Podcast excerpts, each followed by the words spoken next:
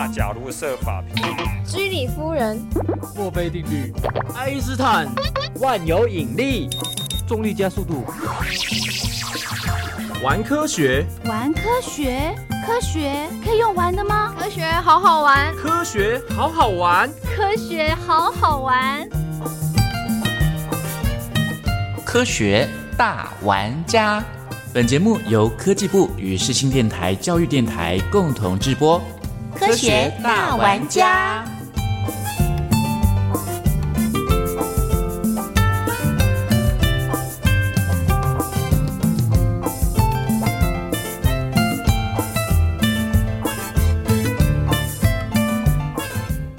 欢迎朋友们再次收听《科学大玩家》节目。在上一集节目中呢，我们听到了荣获台湾光环境奖的司马库斯无兰害部落，由绕一将长老分享，当他们的部落装上了无兰害的 OLED 灯之后，他们生态上的改善，以及族人重回过去那种童年时光的感觉，您会不会也想要到司马库斯来体验一下呢？哎，这个灯。原来的灯跟后来的灯不一样哎哎，一提到灯啊，一定立刻联想到爱迪生。可是呢，我跟今天的特别来宾，国立清华大学材料科学与工程学系的周卓辉教授，竟然在偷偷的说爱迪生的坏话。原来有我们讲的实话，我们讲的实话，有很多健康的问题、环境的伤害，都是爱迪生惹的祸呀。确实。好，我手边有一份资料啊，我们台湾在二零零三年开始，内政部的建筑研究所有一个绿建筑的标章，率先呢对于光害进行防治，所以他们把户外照明的眩光，还有玻璃的反光。列为他们评估的要点。他们去到了几个地方，他们呢不但进行在室外的照明，同时也进行室内的照明的一个改善呢，希望能够减少人们在工作上的疲劳过度以及光害的困扰。那他们有在成功大学的校园里面进行路灯的改善哦。他们原来灯具是老旧的，也有眩光，也有光害的问题，蛮严重的。改善之后啊，你知道吗？这个电费呀，节省了百分之四十三，而且呢，对于生物的这个侵扰的问题呢，也大大的降低了。甚至台中都会公园呢，它有八十八公顷的面积哦，在园区里面呢，呃，这个晚上的那个灯太亮了，所以呢，影响周边的生态。他们也进行改善之后，那每一年可以省下电费大概三万块钱，而且呢，他们九点过后这个灯具是关掉的，这是对的，对，真是太棒了，对自然环境的干扰达到最小。那所以除了这个以外呢，我手边另外还有个资料，二零二零年，也就是去年的十月，台湾暗空协会成立了，是的，嗯。他现在开始要致力于台湾光污染的防治，还有暗夜的保护，以及友善光环境的城市。是我们一起来努力啊！那今天呢，我们邀请周卓辉教授，刚刚也特别听到了司马库斯的长老来跟我们分享了装了这个类烛光 OLED 灯之后前后的改变。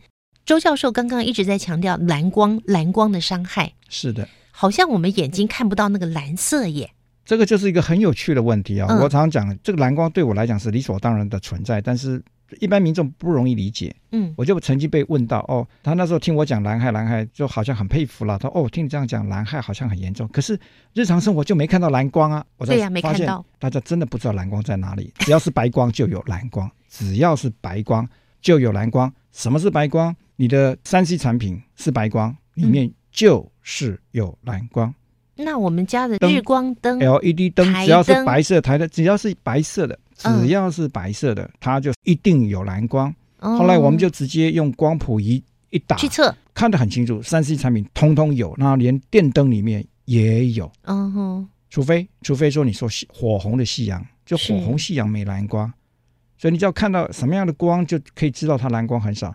嗯，火红。火红的光那肯定的蓝光几乎是没有了。那如果是橘光，顶多一点点。但如果是黄光、黄白光，里面还是有还是会有蓝光。对，只是说少一点而已。嗯，那这个蓝光的伤害是究竟有多严重啊？呃，两个具体数值。第一个对眼睛的伤害来讲，哈，蓝光这个造成视网膜发炎的这个速率呢，是橘光的一万倍，这么强。那如果是紫光的话，那就是二十万倍。哦，就是紫外线照到眼睛，不是紫外线哦，还紫光而已哦，紫内线哦，还不是紫外线哦。那人的眼睛是不能承受紫外光的。嗯哼，就我们的那个水晶体很快就白化掉了，皮肤大概就。多照几次就很容易得皮癌。蓝光的伤害，你刚说一个是眼睛，一个是眼睛，那第二个就是也是我们的一个专利发明，就是说它对褪黑激素分泌的抑制伤害非常的大。就是我们不是说到了晚上，到了晚上，譬如说九点，褪黑激素就会开始要大量分泌嘛。嗯，那你如果照光，就会压抑它的分泌。嗯哼，但同样的光，如果你照的是蓝光，它压抑褪黑激素分泌的这个强度呢，是橘光的五千倍，五千倍，嗯，够显著了吧？五倍就很厉害了，它是五千倍，太可怕了。就为什么晚上你只要是用电脑的人，大概就躺下去，大概可见的半个钟头内是不可能睡着的，整夜会翻来覆去的，这就是它危害之大的地方。等于是说，我们本身应该是到了入夜以后，在体内产生褪黑激素。对。但是这样的蓝光，它就是抑制你这个褪黑激素的生成。对，抑制它的分泌。本来光都会有影响，嗯，但这个影响蓝光影响之大，它是橘光的五千倍。所以如果你用的是烛光，你只要用的不要太亮，基本上它伤害是微乎其微。你只要亮度调高，当伤害就变高。嗯，但是如果你里面是含有蓝光的啊，特别你的电灯是白色的，或者甚至现在就算是黄白光也是一样。嗯哼，那电脑就不要讲了，电脑里面的蓝光非常多，还有现在的电视机，有的强调广色域，就表示它色彩范围很宽，那个是最要命。它的蓝光特别多，用色温的角度，六千 K 哈，六千 K 就是纯白光了，它还到达一万或一万五，意思就是说蓝光特别多。哇，所以不管是我们在使用三 C 产品啦，或甚至以前全家人聚在一起看电视的那个荧幕，是都有很多的密切的影响。有，它不是说让你直接得癌症，而是它会妨害。你的褪黑激素生成，那我们说褪黑激素不是可以去杀癌细胞吗？或者是控制癌分子吗？嗯，或者是通知你的身体去分泌免疫细胞或者 T 细胞，嗯，去攻击这些病毒或者是癌症分子，但它就让你这个褪黑激素就没分泌，所以间接，嗯，等于让你的防卫能力、对抗癌症的能力下降，所以因此这样子的话就容易离癌。现代的电子照明铺照就是全世界妇女乳癌会攀升的主要原因之一。可是你又不是癌症的医生，你怎么说服我呢？所以，我我觉得宜家问到一个非常关键的问题。你要不问，我还平常一直在想，说怎么跟大家分享很多事情，医生是不会跟你说的。医生会揍你哦。有很多事情是老师没有教的，有很多事情是医生没有讲的。但是我真的要跟听众朋友。敞开内心讲一句真心话，很多医生不知道。譬如说，看书到底要多亮？看书到底要多亮？全世界没有人可以回答这个问题，更不要谈眼科医生。那你可以给我答案吗？是的，有，我们有答案。嗯，看书要够亮，但是不要过量。全世界很多的标准都是过量，而且超过多少，他们完全没概念。嗯哼。这也就是我们在做好光的时候，我们说蓝害哈，蓝光的伤害一定要量化，否则我们真的处在一个无知的一个状态。所以我们就找到这个方法，所以我们就知道看书要多量，是那多量可以看多久。那回到刚刚宜家问的问题，各位听众朋友，你一定要问同样的问题。哎，宜家你不是医生，那你就不能够有医学常识吗？医学期刊讲的东西，人家医生、医学家研究出来的东西，你不能看吗？看了之后，你不能吸收，你不能拿来照顾自己身体，告诉你的家人该如何照顾身体吗？可以啊。所以话说回来，是周卓辉教授，您是研读了是的很多的国际上的期刊、医学期刊，是发现这些东西。我为了要确定我讲的每一句话都有凭有据，都有好的医学期刊认证，而且是好几篇都有共同认证。我看了一千多篇，哇，一千多篇，而且凭良心说，我觉得这是一个缘分。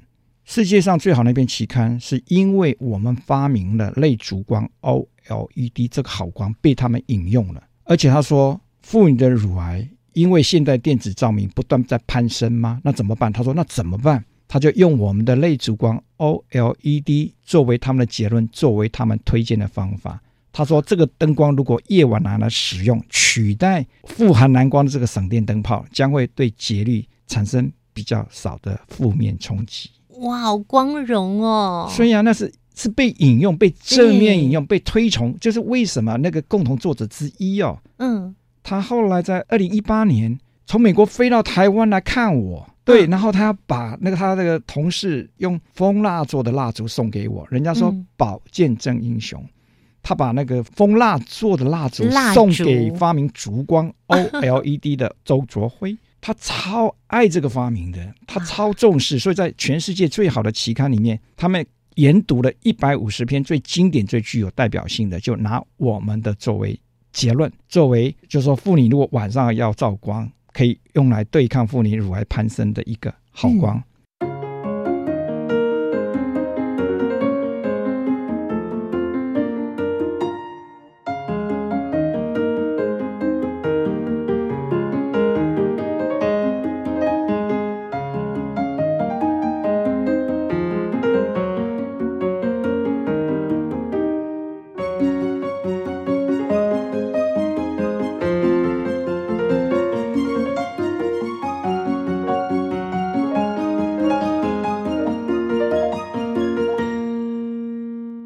刚有提到一个蓝氦量化，您也有开发了一个蓝氦量化技术，是可以说明一下这是什么技术吗？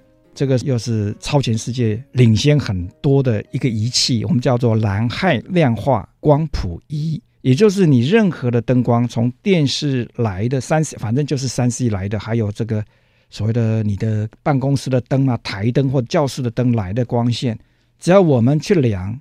那量的时候，它进到你眼睛，我们会啊放在，譬如说跟你靠近眼睛的地方量啊，有多少光会进到你的眼睛？只要知道它的亮度跟它的光谱，也就是说它什么光含有多少，我们就马上可以算出说，在这样的条件下，你看书可以看多久不会发炎。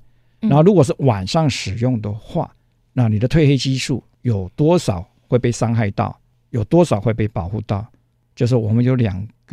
就说那台设备里面放了两个专利，一个 know how，所以这也是周教授我们的研发出来的。对，那现在这个已经在使用了。然后有了这台机器之后啊，我们的研究突飞猛进，因为全世界没有这个仪器，你变成你要量都要进到实验室里面用很大的仪器去量是不可能。比如说我要量你在教室用灯的状况，那仪器不可能搬出来啊。但我们现在把它做成掌上型的啊，这么小啊，就是一一手掌握的，对，是携带型的，所以。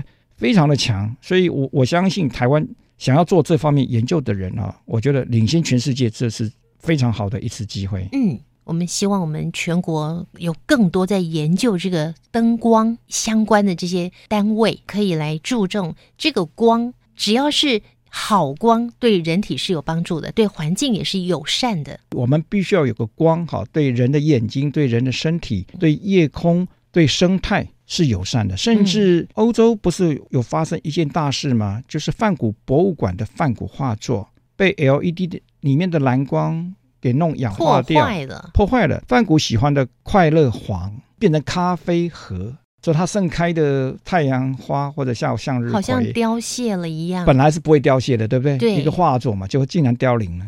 哇，所以很惨啊！后来他们做了科学研究，把全欧洲最好的研究团队集合起来去做研究，就发现就是 LED 里面的蓝光。嗯，蓝光是对我们的人体有害的，对于大自然环境啊，这样子也会有害的嘛。好多人都不承认它有害，那我也必须讲，你用对了，它是有益的。那什么叫用对了呢？白天。就白天，嗯，那微量，白天微量。我怎么知道我到底是微量还是过量呢？那好，那白天我们就从所谓的你的眼睛视网膜啊，曝照可容许的极限，嗯，就是说啊，这个光，譬如说你含有蓝光的光线。然后多量打到眼睛多久会产生视网膜炎？那这个我们目前就是可以量出来的，嗯，非接触式的就很简易的，啊，就只要模拟你阅读的这个高度啦、角度啦，嗯，然后我们就可以量得出来，就可以告诉你你在什么灯光、什么颜色的灯光多亮之下可以看多久。那有没有可能我自己去凭感觉？比方说，我现在要开三盏灯。白灯我才够亮，可是我先开一盏，看可不可以看清楚？是可以看清楚了，我另外那两盏我就不开了。啊，我觉得宜家这个实验是对的，是正确的。就说你要给自己一个机会，你一定要开三盏吗？你可以先试个开一盏看看。嗯，如果开一盏可以看得清楚，而且更舒服的话，如果更舒服的话，你为什么要三盏呢？嗯，就像说这一道菜。加了一点盐，我就觉得吃的很有味道。为什么要三把盐？如果一把你就觉得很下饭，为什么要三把？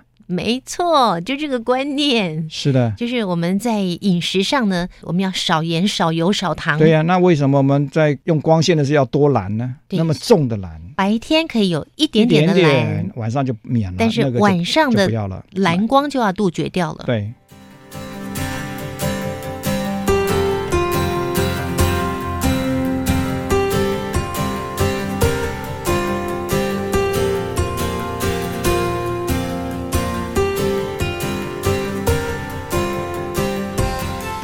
今天节目的最后呢，宜家想请周教授哦来跟我们玩两个和光有关的科学游戏。这样好了，这个也是宜家给我的灵感嘛。他想说，现在大家要买烛光 OLED 灯，没地方买，啊，买到又那么贵，那怎么办呢？家里又有有灯，丢掉太浪费，不环保。然后宜家问我说，那可不可以用玻璃纸？我实在是不想跟他讲。其实我也不想在今天节目讲为什么大家知道方法之后就不去买烛光 OLED 灯了。那我们做 OLED 灯做三十年了，就真的就饿死了？不会，我也饿死了，对嘛？当然不会饿死。你外销国外嘛？啊，就是了。结果用对玻璃纸，它是真的有效了。玻璃纸有各种不同的颜色。我们知道说，我们去看萤火虫的时候，我们不能用那个白色的手电筒的光，对，我们要包一层红色的纸，对，对不对？红色的纸就是把红橙黄绿蓝靛紫，就是红色以外的，通通拿掉。嗯，那这里面确定拿掉，就是紫光拿掉了。蓝光拿掉，绿光拿掉，那个蓝光对昆虫的那个影响是特别严重。那包括绿光也会，因为萤火虫发出来就有点蓝绿蓝绿的。对，那你会让那个母的萤火虫看不到错判她的男朋友在哪里？对对对对，错判了。嗯，对，或者她的男朋友发现说，哇，有一个比我猛、比我强、比我亮，我算了。那所以，我刚刚讲的那个玻璃纸，就是就是这个效果，就像包那个手电筒一样，把你们家灯具包起来，包起来。但是千万，因为有些灯会发烫。不要靠近灯，怕被融掉。哦，如果你的灯会那么烫，当然就要小心，你就要隔一个距离。对，有一个距离。确实，确实，其实，在很多地方哈，晚上家里点灯的时候，那个昆虫都会一直跑过来，特别在乡下。结果他为了防昆虫过来，他们就是弄一个黄色或橘色。哇，昆虫就不来了。原来我也是有科学细胞的。有啊，直觉 挺好的，所以来吧，来我们所念一个博士班，博士班念博士班呢。希望您可以收我当学生了，好啊，不不一定可以，一定可以，一定可以。刚刚是一个游戏，还有第二个游戏吗？第二个游戏也是从宜家这边得到的灵感，奇怪哈，两 两个灵感都是从他这边你一定要收我当学生。那个对，教学相长，这个我也可以从你身上学到很多很棒的东西。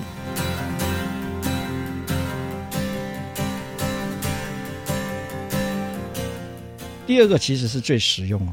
不是很多人都在问嘛？到底看书要多亮？这个实验自己可以做，自己做实验，而且这个实验是你非做不可，做了只有对你有好处。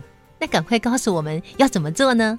买一个亮度可调的台灯，无段的，就是说它呢逐渐亮、逐渐暗，不要买那种切断的，它只有四段，用暗的那种跳格式的，对眼睛很不好？嗯，找那种可以无段式的，嗯啊，就是渐条的，渐条的。那怎么做呢？你就把你要看的书就放在你的桌前，然后你去看它，然后你开始调那个灯光，从最暗的开始调起。如果你要护眼，我会建议从最暗的开始调起。嗯，最好甚至你就说进去就先不要开灯，先坐下来，不要开灯，看自然光，你能看到多少，清不清楚？甚至这样讲，如果是白天的话，你窗户一打开，你灯不用打开就看见了，这个时候你就根本就不应该开灯，再开灯。嗯，然后好，再一个就晚我们讲晚上好了。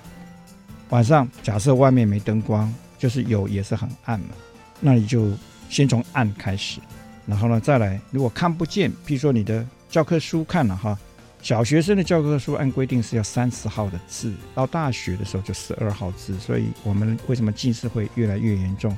就是那个字体会越来越小，字越来越多，我们看小字的时间越来越长，所以近视没有不攀升的。嗯，好，但是除了近视之外，还会有刚刚讲眼睛很多的疾病嘛？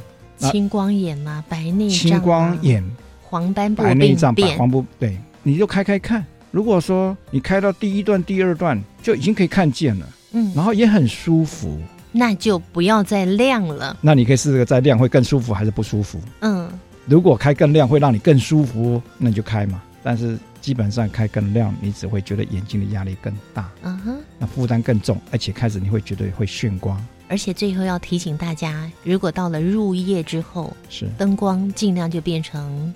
黄色的灯光，烛光，黄橘色的，黄对黄橘色黄橘色的烛光的那样的颜色。然后呢，刚刚讲哈，其实人的眼睛很奇妙哈，到晚上开暗，你试试看，人的眼睛可以看亮，可以看暗。我说另外一个实验，就是为什么说你要看暗，你会很神奇发现，你看暗的那个暗视觉细胞会启动。暗视觉细胞本来就在在里面，只是它。碰到亮的时候，它会躲起来，因为它没办法承受那个亮光线，所以在亮的时候，白天的时候都是靠靠明视觉，都是看看彩色的那个锥细胞在工作。嗯，白天它已经工作一整个白天，晚上让它继续工作，它会发炎的。嗯，所以呢，呃，白天跟晚上的测试可以分开做。你就窗户打开，如果看得见，你为什么开灯？就用天然光，天然光最好。然后晚上看书真的是看不见了，那你就开灯。从小灯开始开启，然后如果你发现你看得见，恭喜你。那我们也测做过很多测试，小朋友只要五个勒克斯，妈妈都要三四十个勒克斯。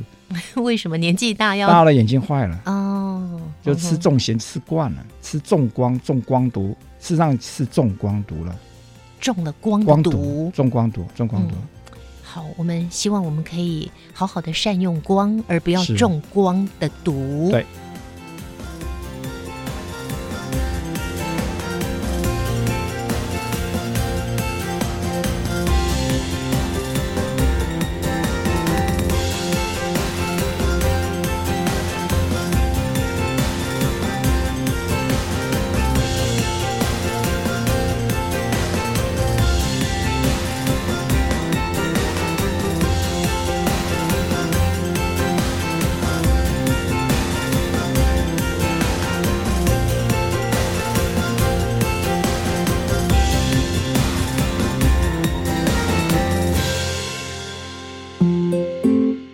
学，科学科学到底怎么玩？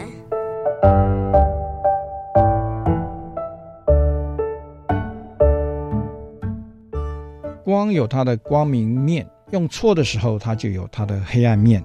我的好朋友 George Brenner，他的体会是光像药，药你用对量，用对时间，对人是有帮助的。但是用错了量，用错了时间，它就变成毒。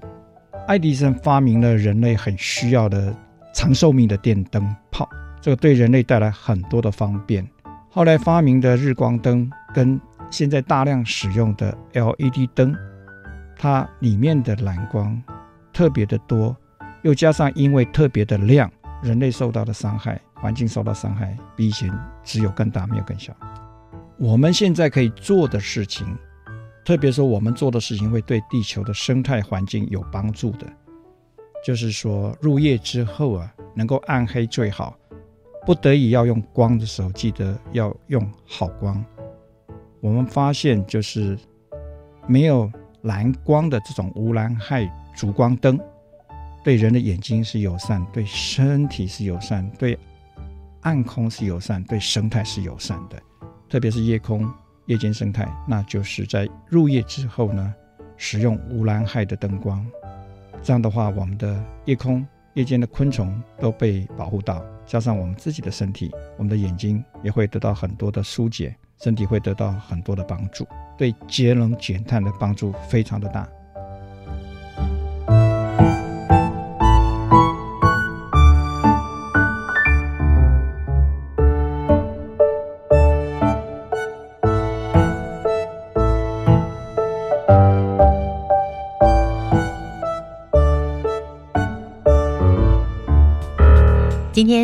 学大玩家节目非常感谢清华大学周卓辉教授分享您的研究，而且好多都是全世界第一个研究发明，这也是我们台湾之光。谢谢周教授，是谢谢宜家，谢谢各位听众朋友。亲爱的朋友，原来科学一直都在我们身边，虽然呢我们没有办法每个人都成为科学家，但是就在我们的日常生活当中。只要我们多留心，并且呢，一起来学习如何探究，那么我们就可以透过许多的科学原理、科学知识，让我们的生活更简便，让我们的健康以及整个大环境越来越好。今天的科学大玩家就进行到这里了，我们下次见，拜拜。